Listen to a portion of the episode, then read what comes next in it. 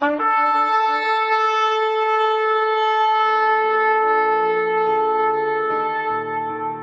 拜是本分，敬拜是机会，敬拜是恩典，敬拜是与神共享天伦。齐来敬拜。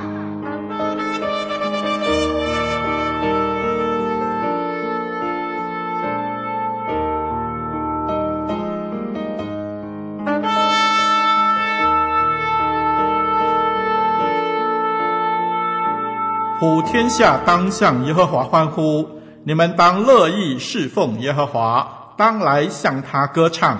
你们当晓得耶和华是神，我们是他造的，也是属他的。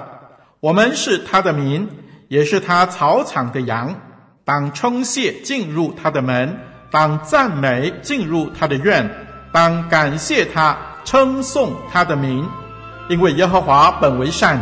他的慈爱存到永远，他的信实直到万代。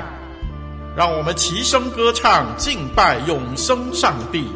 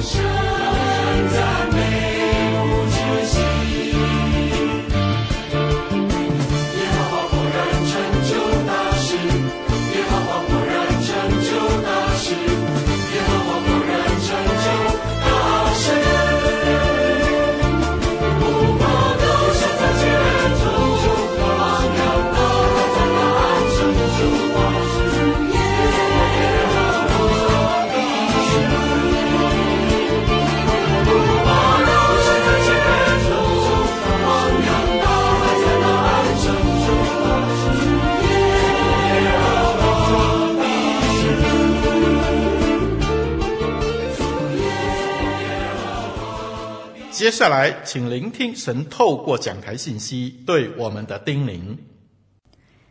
各位弟兄姐妹、听众朋友平安，我是芊芊传道。今天要跟大家分享的讲题是化追忆为动力，化追忆为动力。经文取自诗篇一百二十六篇，请听我把经文念出来。诗篇一百二十六篇，上行之诗。当耶和华将那些被掳的带回西安的时候，我们好像做梦的人；我们满口喜笑、满舌欢呼的时候，外邦人就有人说：耶和华为他们行了大事。耶和华果然为我们行了大事，我们就欢喜。耶和华啊，求你使我们被掳的人归回，好像南地的河水复流。流泪撒种的必欢呼收割，那带种流泪出去的必要欢欢乐乐的带禾捆回来。今天的经文读到这里，弟兄姐妹，如果现在要你马上回忆一件生命中印象最深刻的事，你想到的是难过的回忆，还是快乐的回忆呢？我的外婆还在世的时候，她常常会跟我重复几个对她来说很重大的回忆，其中一个就是外婆很小的时候经历过日本对马来西亚的侵占，日本军当时是对人民进行非常残忍的杀戮。有一次，外婆就听见天空传来一阵刺耳的战机声。然后他的哥哥姐姐拉着他的手拼命地跑，而且身边认识的、不认识的人也都往同一个方向跑。然后又有手榴弹、炸弹的声音。外婆当时才六岁，她跑到一半，她的脚就陷在湿湿软软的泥土里面，跑不动了。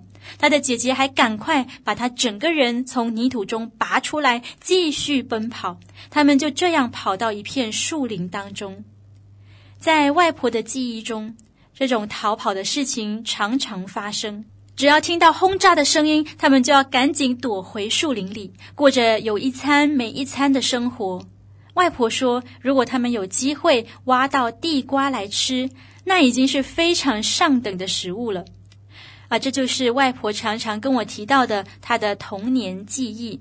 而正因为听了外婆的这段过去，我才了解为什么外婆最担心的就是我们吃没吃饱这件事。我们常说啊，不如意事常八九，而且通常呢，痛苦的记忆比快乐的记忆更深刻，影响更深远。许多心理学的学者也都同意这一点，就是我们建立的观念、回应问题的方式、面对生活的习惯，都与过去的经验有关。尤其是创伤经验，诶，那这样的话，人岂不是很惨吗？我们能不能试着抓住一些美好的回忆，让现在好过一点呢？啊，我有另外一个例子，就是有一位母亲，她的女儿出国念书。这位母亲常说，她想起女儿小时候黏着她、缠着她、需要她的样子。他们一家还曾经一起到处旅行游玩，开心的不得了。但是现在，她知道女儿有了自己的生活和家庭，从前的美好不复存在。我从这位母亲的表达中，感受到她很深很深的失落感。我想，这大概也是许多空巢期的父母或多或少都会面对的失落。诶，但是各位，你发现了吗？其实，不论是坏的回忆、好的回忆，它都有可能变成如今的遗憾和惋惜。而既然过去的事不可能真的成为过去，甚至再再影响着我们的生命，那么有没有一种记忆可以成为我们前进的动力？有没有一种记忆能带给我们迎向挑战的勇气？诗篇一百二十六篇的作者就在做着这样的尝试。这位诗人正用他的回忆，他那怀旧怀古的笔触，在绘制一幅蓝图。我们知道，在一栋建筑物被建立起来之前，建筑师就能透过眼前的蓝图，遥望到未来的景象。诗篇一百二十六篇的作者也同样在绘制一幅信仰蓝图，成为他在艰难中、挑战中他盼望的投靠和依据。以后，这首诗甚至成为上行之诗，让世世代代的以色列人在敬拜中向神颂赞与祈求的诗篇。所以，接下来我也要对每一位同样在艰难、挑战、坚忍当中的弟兄姐妹分享这两个部分。啊，我们既然读的是诗篇，那我就用比较诗意的方式来呈现。两个部分是哪两个呢？第一，以怀古的笔触绘制信仰的蓝图；以怀古的笔触绘制信仰的蓝图，以及第二，从蓝图的标示寻得梦想的位置；从蓝图的标示寻得梦想的位置。让我们一起来看看这首诗如何翻转我们对回忆的看法，并且化追忆为动力。好，第一，以怀古的笔触绘制信仰的蓝图。诗人的第一句话就从怀古开始。我们看见他似乎正在担任着一个群体的代表，来述说这群人共同拥有的回忆。他说：“当耶和华将那些被掳的带回西安，我们好像做梦的人。被掳归回这件事啊，在圣经的历史书中占了不小的篇幅。一群犹大人被掳到巴比伦，经历了七十年改朝换代，到了波斯王古列大帝执政的时候，犹大人终于被准许返回耶路撒冷，重建圣殿。”我们一起来想象一下这个画面和心情。当初他们听见可以回归故土这个消息的时候，那种难以置信的心情，好像从睡梦中被唤醒一样。他们开始感受到自己那个原本不抱希望的、麻木的、冰冷的心开始融化。虽然过去那种漂泊或奴役的生活已经非常熟悉，但原来那不过是现实中的无奈而已。归回才是他们一直以来的期盼和热情所在。如今归回不再是空穴来风，不再是痴人说梦，而是正在发生的事实。于是他们开始收拾行囊，开始思考归回的行程，开始向左邻右舍、家眷老小传递这个大好消息。没过多久，犹大人居住的地方都沸腾了。诗歌的第二节带我们一窥当时的景象，他们满口喜笑，满舌欢呼，连他们周边的外族人都讶异地说：“耶和华为他们行了大事。”现在，这位诗人带着他们，好像举办了一场感恩见证会，一起重温那时候的景象。诗人说。我还记得我们如梦初醒、欢喜快乐的心情。当诗人把这段历史表述出来的时候，现场的气氛似乎重现了当初那幅热烈的景象。人们的心被激动了，他们开始向彼此分享各自比较清晰的记忆点。有的人可能说，当时他们和家人如何烤饼庆祝归回；也可能有的人说，他们如何向孩子们解释归回的重大意义。可能也有的人说，他归回的路上身体如何疲惫，但心灵如何兴盛满足。在这样你一言我一语来回分享记忆的过程中，归回这件事在大家的心中变得更加立体和丰厚。于是他们重新任性他们所经历的，说耶和华果然为我们行了大事。然后他们就在各样的回顾与感念中高兴欢喜。好的，各位，这时可能有人会觉得被掳归回这件事啊，距离我们实在太遥远，所以呢，很难体会诗人和这个群体的心境。我要让大家看到的是。被掳归回这个词汇的原文，其实也可以翻译成苦境的转环，苦境的转环啊，它可以用在跟被掳无关的场景当中，包括了约伯记四十二章也提到，耶和华使约伯从苦境转回，或者耶利米哀歌二章说到，先知期待耶路撒冷的苦境能够转还。所以这个词汇啊，所指的并不只是被掳这样一个单一的事件。它有更广的意义，就是原本深切的苦难却被神救拔，扭转了局面。啊，那么诗歌一开始就透露，西安曾经经历了苦难，那个苦难可能是饥荒，可能是战争，可能是瘟疫，也可能就是被掳。而不论如何，是耶和华的作为，让受苦的西安百姓经历了复兴，苦难被转还，让百姓们之后在回想的时候，心里就备受鼓舞。这幅景象还让我想起了我参与过的台湾中华福音神学院的五十周年庆。我是在二零一九年入学。我入学的时候刚好是华神建校的五十周年，所以当时全校师生还有毕业很多年的校友都回来，大家齐聚一堂参与庆典。在庆典上，我们观看回顾的影片，看到了华神不同时代的校舍。我们聆听前辈们的分享，才知道原来我们曾有磨豆浆的历史。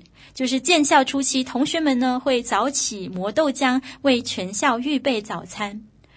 然后我也听了校友们的献诗，而我和同学们也参与了献唱。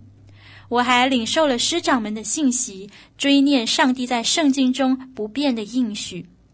在整个庆典的进行中，可以感受到大家的心是激动的，是感恩的，不由得也要发出赞叹说：“耶和华果然为我们行了大事。”各位弟兄姐妹，其实我们也都有过类似于这样的群体记忆。你还记得你参与在教会的建堂，经历过那一段筹款义卖、教会一砖一瓦被建立起来的过程吗？你还记得你参与过某个时空的开创和发展吗？虽然有很多的艰辛和艰难，却因着上帝的带领，跨越了重重障碍。你还记得你参加过哪一场感恩见证会吗？当某个人分享自己所蒙的恩典时，你听的是他的经历，却与他一同流下了感动的泪水。各位，其实我们有很强大的能力。可以对过去进行追忆、诠释和反思，但是有趣的是，我们也容易在忙碌中、在物质的追求中、在现实的挤压中，让各样感动从我们的生命中溜走。诗人透过这首诗歌，提供我们一些不同的选项，鼓励我们在不断冲刺的时候，稍微停下脚步。与身边的群体一起来纪念经历过的恩典和走过的路。当我们常常去追忆和分享的时候，这些经历就成为了一个家庭、一间教会、一个民族，乃至整个世代共同保存珍视的回忆。正如五经当中，上帝不断提醒他的子民说：“当纪念耶和华为你们所行的事，当纪念我的命令，我也要纪念我与你们先祖所立的约。”当我们纪念、回想，把这些事收在心里的时候，我们的信仰就变得更加立体和丰厚，就像一幅蓝图呈现在我们眼前。好的，说到这里，我们要考虑一些事情，就是回忆的目的何在？难道我们不应该现实一点，专心为了未来而奋斗吗？回忆这种东西，是不是留给我以后的退休生活就好呢？回忆会不会成为往前迈进的牵绊呢？而且，不论回忆如何美好，眼前的苦楚更加真实，不是吗？弟兄姐妹，这就是诗人要提供的方案。我们看见过去的美好，并没有成为他们哀伤的材料，而是带来了信心的仰望。这就是我要分享的第二点：从蓝图的标示寻得梦想的位置。诗歌的第四节有一个非常奇妙的转折。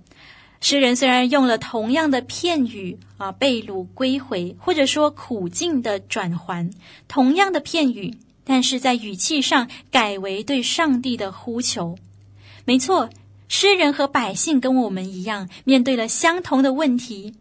过去的回忆非常美好，但眼前要面对的挑战也不少。过去他们经历了大事，但是现在仍旧艰难。过去苦难被扭转了，但现在是不是能够再经历一次？就在这群百姓祈求的过程中，他们又在记忆中搜寻到了一个熟悉的画面，就是南地的河水复流。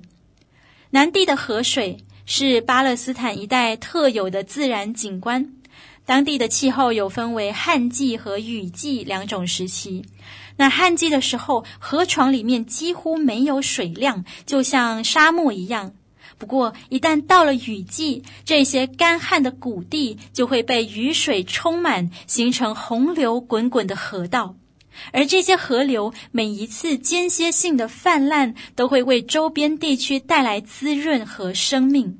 所以，原本的沙漠地一夜之间就能遍布嫩草与野花。弟兄姐妹，这样戏剧性的转变是常人难以想象的。但是在这群人的记忆中，上帝的一次次降福，使得这样的奇迹长久以来一次次的发生。想到这样的事情，让诗人的心有了更深的笃定。他确信过去那些苦难被转还的神迹，必定再次发生在他们身上。所以第五节诗歌的语气再次转折，不是殷切的哀求，而是两次坚定的宣告：流泪撒种的必欢呼收割，那带种流泪出去的必要欢欢乐乐的带禾捆回来。诗人不去想现实的条件好不好，眼前的困难有多大，反正他对于收成的结果充满了信心。我们可以从他的用词看得出来。在第六节那个“出去”和“回来”，在希伯来文的原文语法是，呃，不定词绝对型，再加上有限动词的一个表达。什么意思呢？意思就是这件事，呃，流泪出去，还有欢欢乐乐带何捆回来的这件事情，将会确实的、实在的、必然的发生。弟兄姐妹，有多少时候我们祷告可以像诗人一样，抱着这样的笃定？我们的信心从何而来？诗歌告诉我们，这样的信心不是凭空出现，不是盲目的跟随，而是可以在我们信仰的蓝图中找寻得到的。诗人在他信仰蓝图中看到了神信实的供应，体会到神贯彻始终的带领。就连自然规律都有神精心的护理，所以面对眼前的艰难和挑战，他也可以发出信心的宣告说：神必然成就他应许的。所以，我们是否也有这样的信心？因着过去神的保守和带领，在各样困境面前，我们都有一种笃定说，安啦，没问题。分享一个我自己的见证。我在二十七岁的时候有幸进入华神接受装备。刚开始的时候当然是非常兴奋的，因为我十五岁就蒙召，等待了许久，经过了不少的波折，最终在十多年后进入了神学院。在神学院，我真的觉得自己好像从鱼缸回到大海的小鱼，天天被神的话语充满，被委身在神国的弟兄姐妹环绕。我真的觉得自己达成了人生的梦想。虽然如此，我其实从第一个学期就不断经历一些挫败，而且挫败感是越来越深。在学习、在服侍、在经营关系的过程中，我多次觉得力不从心，挫败软弱到一个地步。我在过去暑假，就是去年的九月确诊，哦，那时候我可以说是身心灵俱疲，信心整个跌落谷底。我深深怀疑神是不是不要我了？他带我来神学院是要干嘛？我真的有资格服侍他吗？很多低落的思想一直冲击着我，我是如何振作起来的呢？几个月的时间，我不断回想我过去三十年来的信仰经历，我想到神如何多次多方不放弃对我的呼召，我想到神在各样的难题上为我开路，我想到神如何带领我去到台湾，给了我多少恩典。我终于才把掉落一地的信心，慢慢一片一片的拾起来，重建和神的关系，重新学习，紧紧的依靠神，面对未来。我不确定在座的各位，你正在面对多少的艰难或未能实现的梦想，可能是在一段关系或一个团队当中多次沟通，期待彼此能够同心。可能你正在尝试克服一些课业学习上的障碍，像语文啊、数理那些难懂的科目。可能你在工作中奋斗，你希望加薪或者达到一些成就，希望过一个比现在好一点的日子。你可能也是期待看到服侍后的成果，希望布道有人归主，教导有人受教。做父母的，你可能会望子成龙，望女成凤。哇，这些梦想确实都非常不容易，有时还会消磨我们的志气。弟兄姐妹，如果你也有类似的情况，我邀请你跟着诗人做一样的祷告。我们的祷告常常只是停留在第四节的上半句，就是“神啊，求你什么什么”这样子而已啊。但是诗人的祷告呢，是有历程、有步骤的。首先，他回想自己的信仰。然后找到了祈求的方向，最后他获得未来的确信。加尔文有说过这么一句话，他说：“为了叫喜乐接续现在的忧愁，我们要花心思来默想神的应许。如此，我们将经历到所有信徒共有的益处。这个益处就是神要擦去他们的眼泪。”也要从他们的心中散发难以置信的喜乐。各位弟兄姐妹，我们现在已经来到了二零二三年的尾声，即将要迈入新的一年。现在正是一个好时机，可以整理过去一年神的带领和应许。你会看见神的慈爱供应从不短少，而这些追忆都能成为我们前进的动力。让我们在干旱之处看见丰沛的河道，在劳苦当中遇见丰硕的收成，也在每天的挑战中，从信仰的蓝图找到梦想的位置。我们一起来祷告。亲爱的主，感谢你从岁首到如今，你都看顾保守我们，因此我们深信，不论眼前有多大的挑战。神，你也必一一为我们开路。主啊，因为你已用你全能的命令托住万有，你也必照样看顾属你的子民。我们只管把梦想和各样期待放在主你的手中，让你亲自为我们成全。感谢赞美主，祷告是奉主耶稣基督宝贵的名，阿门。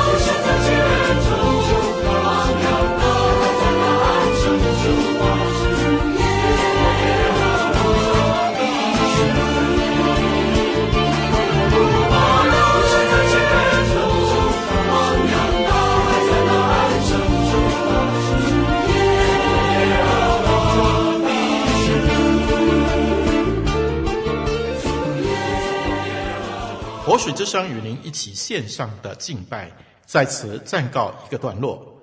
我们将在每个星期天与你一同敬拜神。欢迎锁定我们的网址。上帝祝福你。